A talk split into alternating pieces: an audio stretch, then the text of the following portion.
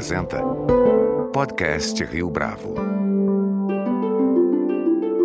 Este é o podcast Rio Bravo. Eu sou o Fábio Cardoso. Se nas áreas de educação e meio ambiente a presença de think tanks já é bastante comum no Brasil, o mesmo não acontece com o segmento da saúde. Quando o assunto é economia da saúde, então, poucos espaços para além da academia se dedicam a pensar soluções para os impasses existentes. Nesse sentido, o Instituto de Estudos para Políticas da Saúde, o IEPS, uma organização independente e sem fins lucrativos, quer contribuir para o aprimoramento das políticas públicas em saúde no Brasil. Na entrevista que concede ao nosso podcast, Rudi Rocha, que é professor da Escola de Administração de Empresas da FGV em São Paulo e diretor de pesquisa do IEPS, fala sobre a estrutura do instituto, além de comentar a proposta do Open Health, que tem sido defendida pelo governo federal. Rude Rocha, é um prazer tê-la aqui conosco no podcast Rio Bravo. Muito obrigado pela sua participação. Prazer, Fábio. Obrigadíssimo pelo convite. É muito bom estar com vocês. Rude, para a gente começar essa conversa, eu queria que você falasse para a gente da atuação do Instituto de Estudos para Políticas da Saúde. Qual é a agenda do IEPS e como é o trabalho de vocês? Como é que se estrutura especificamente? É, obrigado pela oportunidade de contar um pouquinho é, do, do, nosso trabalho no IEPS, Fábio. O Instituto nasce a partir de um diagnóstico de que faltava um pouco na sociedade civil uma força maior, uma densidade maior de think tanks na área de saúde. Né? A gente observa, por exemplo, na educação tem vários, meio ambiente tem vários, e a saúde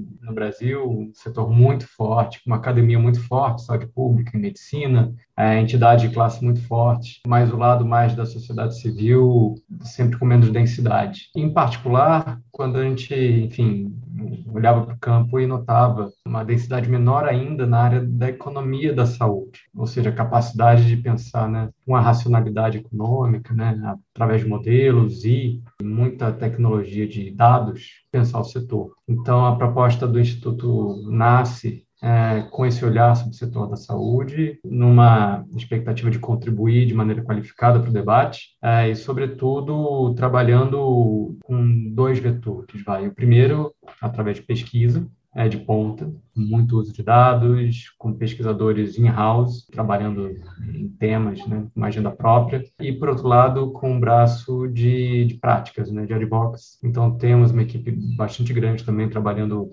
junto a, a governos, em várias partes do Brasil, acompanha de perto o desenho e implementação de políticas públicas na área de saúde. Então, esses dois braços conversam entre si e a gente pretende, com isso, né, contribuir de uma maneira bastante sólida né, para pensar políticas para a saúde no Brasil e ajudar no, no desenho e implementação de políticas para a saúde. E é importante me mencionar, Fábio, que o nome do Instituto é, dentro do IEPS, é Políticas para a Saúde. Então, cabe outras políticas aqui, né? Então, saneamento, educação, tudo que tem a ver com saúde entra debaixo do nosso guarda-chuva. Eu vou pedir para você dar um exemplo para a gente do impacto dessa discussão da economia para a saúde para pensar um modelo do jeito que ele existe no Brasil ou mesmo em outras partes do mundo. Será que você consegue apresentar para a gente uma referência nesse sentido, uma ilustração? É, sem dúvida, acho que essa pergunta é super interessante, porque, por exemplo, eu economista, como economista, a gente está muito acostumado a pensar em mercados competitivos, né, uma regulação mais convencional é, do setor privado, e assim por diante. Quando a gente vai vai para a saúde é totalmente diferente. E acho que isso, do ponto de vista até técnico, teórico, né, intelectual, isso é super interessante. Né? Pensar em saúde é meio que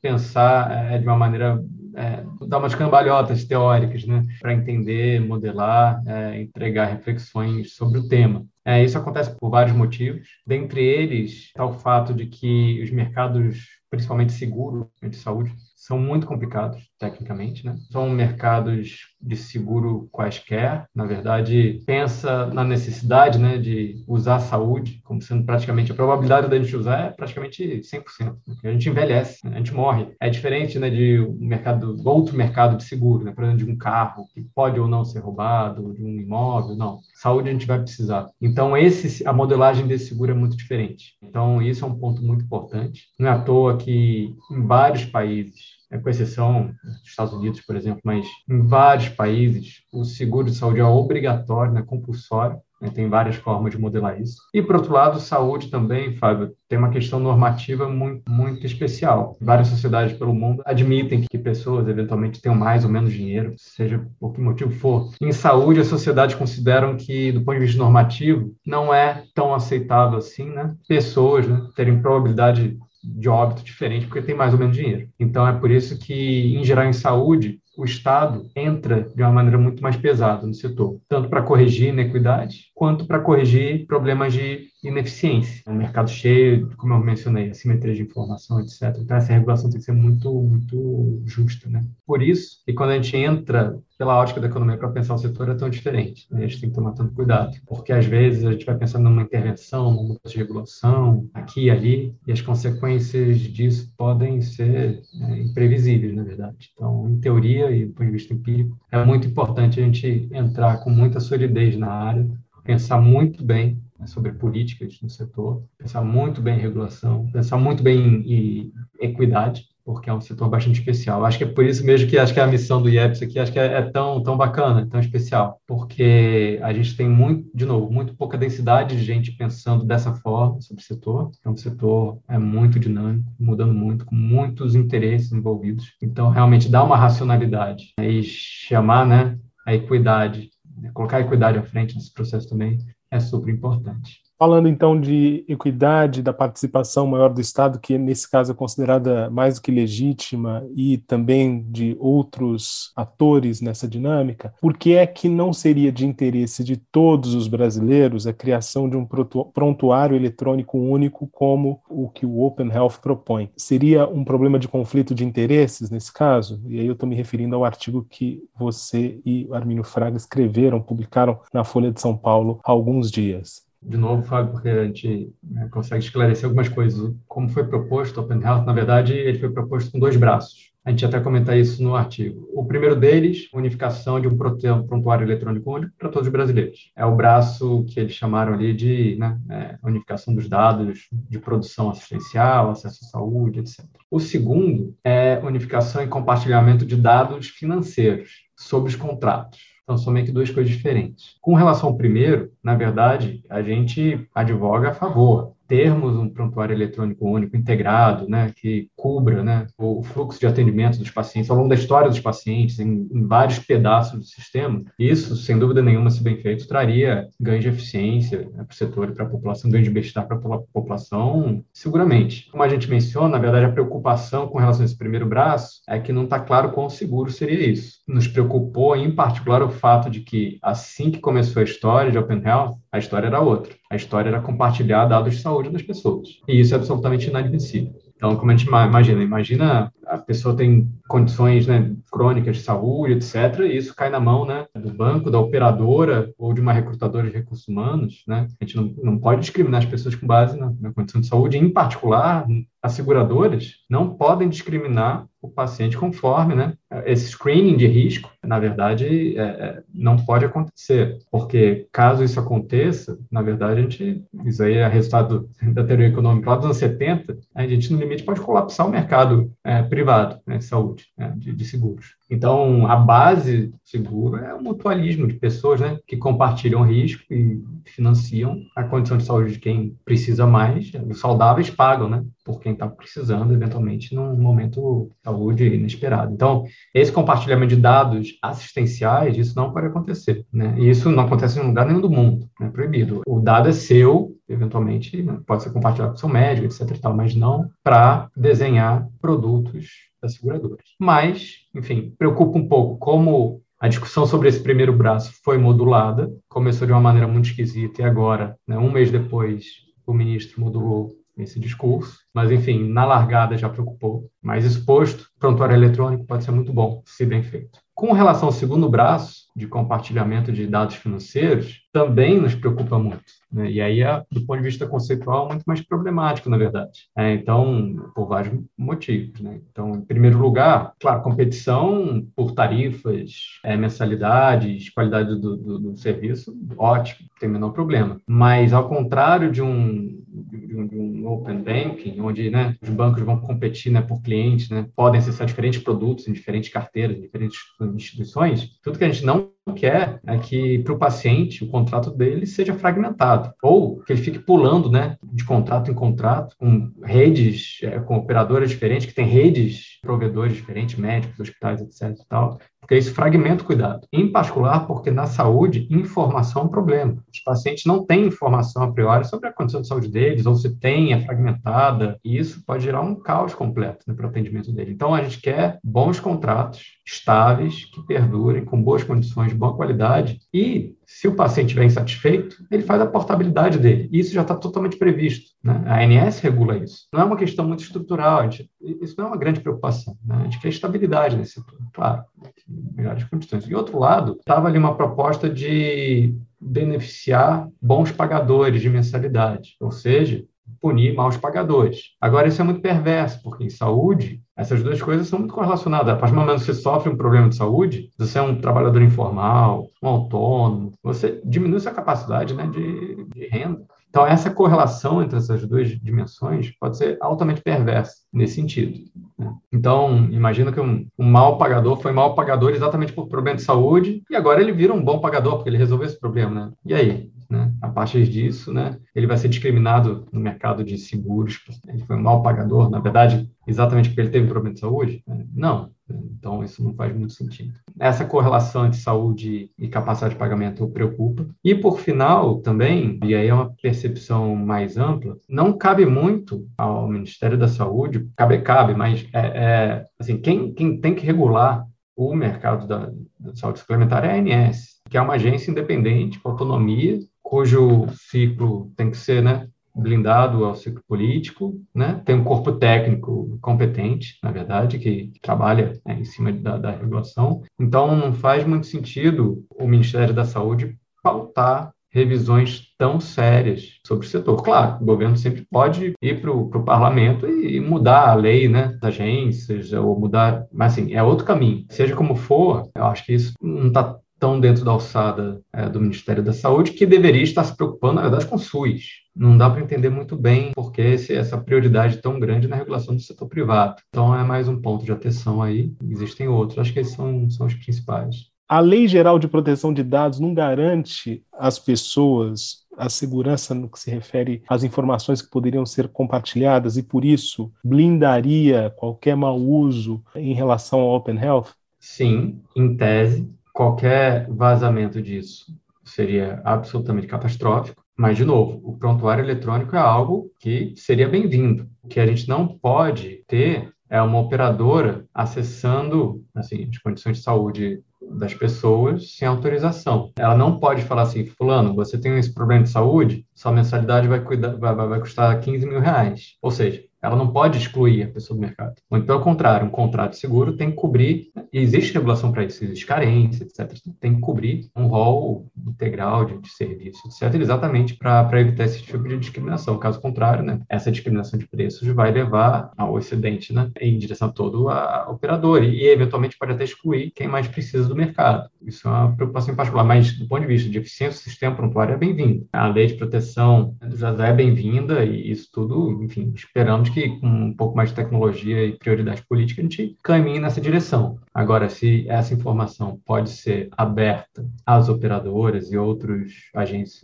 eh, privados, isso eu diria que não. Então, de facto, a preocupação foi que a proposta inicial do ministro era abrir. E aí, depois, um mês depois, modulou totalmente o discurso. Essa modulação é muito preocupante. Assim, acho que revela uma, uma percepção na largada um, equivocada né, de como lidar com dados de paciente. Agora, você mencionou ainda há pouco, Rude, que, e também cita no artigo, a necessidade de tornar mais robusto o SUS que é um programa que durante a pandemia foi mais do que louvado por conta do é, colchão que ele ofereceu à população. Não haveria possibilidade de, de alguma sinergia do, do Open Health com o SUS, na sua visão? Se a gente está pensando em prontuário eletrônico unificado, a gente nem precisa falar de Open Health. Na verdade, Totalmente. Seria um prontuário para todos os brasileiros. Então, se você entra no SUS, depois toma a vacina no SUS, depois entra numa UPA e depois entra no hospital privado para uma qualquer coisa de urgência, né? a ideia é que fique tudo ali registrado. E, eventualmente, a partir desses registros, se você precisar de atendimento, seja como for, e interage com o profissional de saúde na ponta, ele te pede permissão, você dá permissão para ele acessar seu histórico, ele vai saber tudo. Seu tipo sanguíneo, né? se você tomar essas vacinas, se tem alguma alergia, se já fez alguma cirurgia,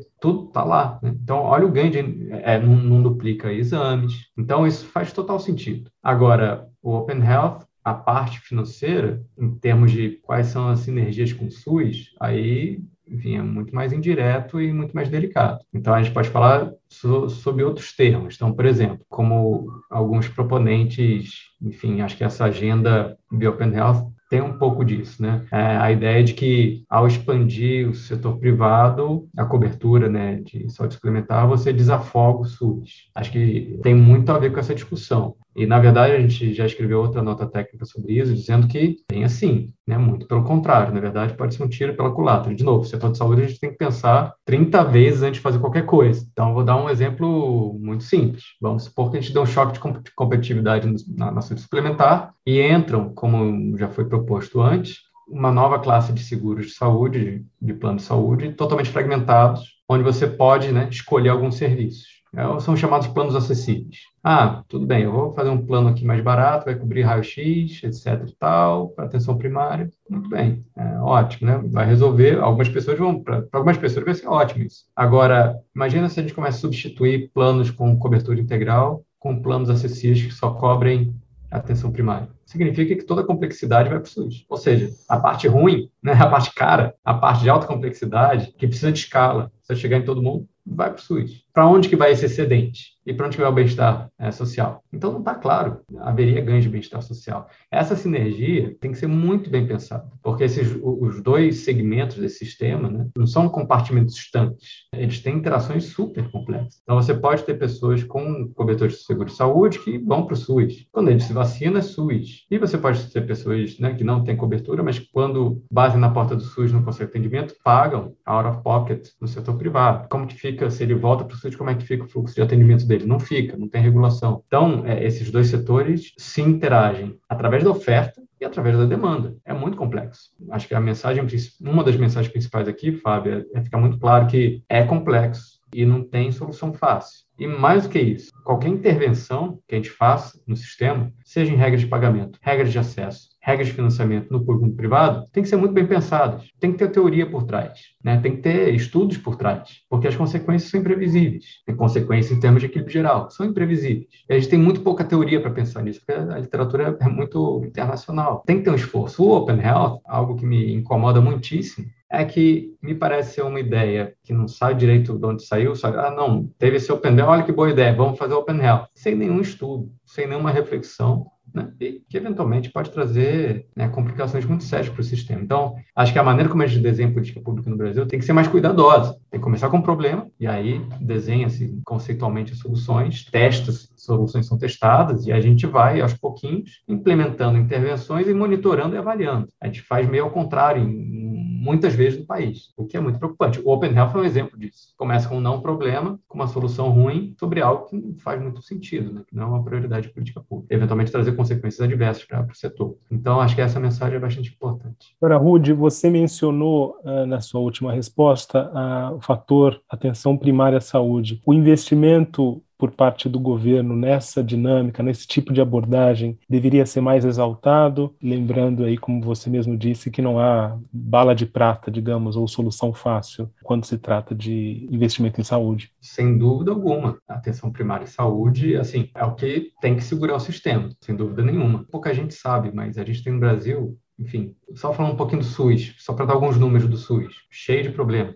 O sistema é cheio de problema, mas com muito pouco em termos relativos, o SUS entrega muita coisa, inclusive o maior programa de atenção primária do planeta, que é a Estratégia de Saúde da Família, começou nos anos 90 e cobre 60% da, da, da, população, com uma literatura científica enorme, mostrando é, impactos positivos sobre saúde e equidade. O SUS, Fábio, só para a gente ter uma ideia da, da dimensão do SUS, ele entrega cerca de 12 milhões de internações hospitalares por ano, mais de 2 milhões de nascimentos papo de mais de bilhão de procedimentos ambulatoriais. Num país, assim, são mais de 40 mil unidades básicas de saúde. Num país que tem, tem dengue, tem diabetes, tem violência, tem acidente de trânsito, tem verão no norte, quando é no sul, é, é, gripe varia. Do ponto de vista epidemiológico, é super heterogêneo. Acho que o, o SUS tem uma dimensão gigante, não é só vacina. Vacina já é incrível. Mas para a gente ter uma ideia, 12 milhões de internações por ano dá duas Dinamarcas, né, com muito pouco dinheiro. O que ajuda muito o SUS é a atenção primária à saúde, é o Estratégia de Saúde da Família, né? É um programa é, gigante, que muito pouca gente conhece, né, de fora do setor, e que tem que ser fortalecido, e que em alguns lugares funciona muito bem. Agora, precisa ser mais integrado com os outros serviços, né, de mais alta complexidade, ao nível das regiões de saúde, o sistema de referência contra referência para assistência hospitalar tem que funcionar melhor, etc, etc, etc. Tudo que a gente já sabe. Mas é, existe um sistema né, de atenção primária. Funciona com pouco dinheiro. Eu acho que se funcionasse ainda melhor, né, tivesse mais estrutura, mais recursos, traria ainda mais benefícios para a sociedade brasileira. O que a gente está observando agora, nas operadoras de, de, saúde privadas, essas operadoras estão começando a fortalecer seu, seu braço de promoção e prevenção de saúde. É uma estratégia está começando a ser adotada só agora. Aí a gente sabe que traz benefícios. Setor público e privado, para todo mundo. Então, sem dúvida nenhuma, tem que ser fortalecido, né, não importa em que segmento. Quem pensa a economia da saúde a dinâmica do SUS, ou a atuação do SUS, tem custo efetivo? Poderia ser aprimorado isso? Ou seja, é, é um problema de investimento ou de utilização dos recursos disponíveis? Acho que os dois, Fábio, não tem dúvida. Agora, tem que ficar claro que saúde é uma coisa cara. Né? A gente sabe disso, né? Basta dar um pulo na farmácia. Medicamento é caro. Um dia na UTI é caro. Vacina é caro. Tudo muito caro. Profissional de saúde é caro, muito caro e com a população envelhecendo, a gente vai precisar cada vez mais. A gente fez algumas projeções sobre isso. Tá claro, precisa de dinheiro. O que, que a gente tem hoje de dinheiro no setor, no Brasil? O Brasil gasta 10%, cerca dele, tá? só grosso modo para facilitar a organizar a cabeça, cerca de quase 10% do PIB em saúde. Isso é padrão OCDE. Agora, o que está meio desconjuntado aqui no Brasil é que mais da metade é privado, menos da metade é público, mas o público cobre primeiro, por Constituição tem que cobrir todo mundo, e na prática cobre 75% da população, porque 25% tem plano de saúde. Então a gente tem menos da metade para sustentar um, um, sistema universal. Isso está totalmente desalinhado com outros países, né, que, assim, sistemas universais, se a gente for não precisa nem para a Escandinávia, NHS, etc., vai para cima de 70% público, 80%. Mesmo em países que têm sistema bismarquiano, seguro compulsório, é muito público, muito subsídio público, etc de fato, recurso é importante, vai ser cada vez mais importante porque a gente está envelhecendo e saúde está sendo mais caro. Por isso, só ver os tratamentos oncológicos, né? Então, são muito caros. Isso é um ponto. Do ponto de vista de eficiência, gente tem muito a que avançar, não tem menor dúvida. Tem muita gordura para queimar. E esse ponto também também está muito claro. Em particular, acho que é muito importante que a gente comece, e essa é uma pauta importante, a de fato organizar os nossos sistemas de saúde locais, né, os SUS locais, em redes regionais. Fábio, a gente não pode ter uma maternidade e um hospital de referência né, de trauma ou oncológico cada um dos 5.570 municípios do país. Não é isso, não é assim que a gente organiza o sistema, né? Maternidade, pega um município de 5, 10 mil habitantes, não é todo dia que nasce alguém. Então, os sistemas de saúde têm que ser organizados de uma maneira né, regional, hierarquizada, coordenada, com atenção primária capilarizada, né, com um sistema de referência contra referência para urgência e emergência, assistência hospitalar em nível regional, tudo isso funcionando bem, para a gente não duplicar a infraestrutura, para a gente não duplicar recursos humanos, para a gente cuidar de que os recursos sejam alocados de uma maneira muito eficiente. Acho que esse caminho seria um caminho muito promissor para o nosso sistema. E a gente não está conseguindo caminhar nessa direção. Mas tem muito, muito ganho de eficiência aí que a gente consegue colher com algumas recontratações de como esse sistema é desenhado, como o, os recursos são distribuídos. Tem dúvida nenhuma. Isso a gente pode ir na micro, a gente pode ir né, incentivos ali na ponta para profissionais, maneira de contratar serviço, etc. Mas tem muita margem para ter ganho de eficiência, dúvida nenhuma. Rudi Rocha, foi um prazer tê-lo aqui conosco no podcast Rio Bravo. Muito obrigado pela sua entrevista. Agradeço novamente, Fábio. Um abraço para todo mundo. Este foi mais um podcast Rio Bravo. Você pode comentar essa entrevista no nosso perfil do Twitter, arroba podcast Rio Bravo, ou no Facebook da Rio Bravo. A nossa lista completa de entrevistas está disponível no Apple Podcasts, no Deezer, no Google Podcasts, no SoundCloud e no Spotify. E no aplicativo O Guia Financeiro, além dos nossos podcasts, você encontra muito mais conteúdo sobre o mundo da economia em diversos formatos.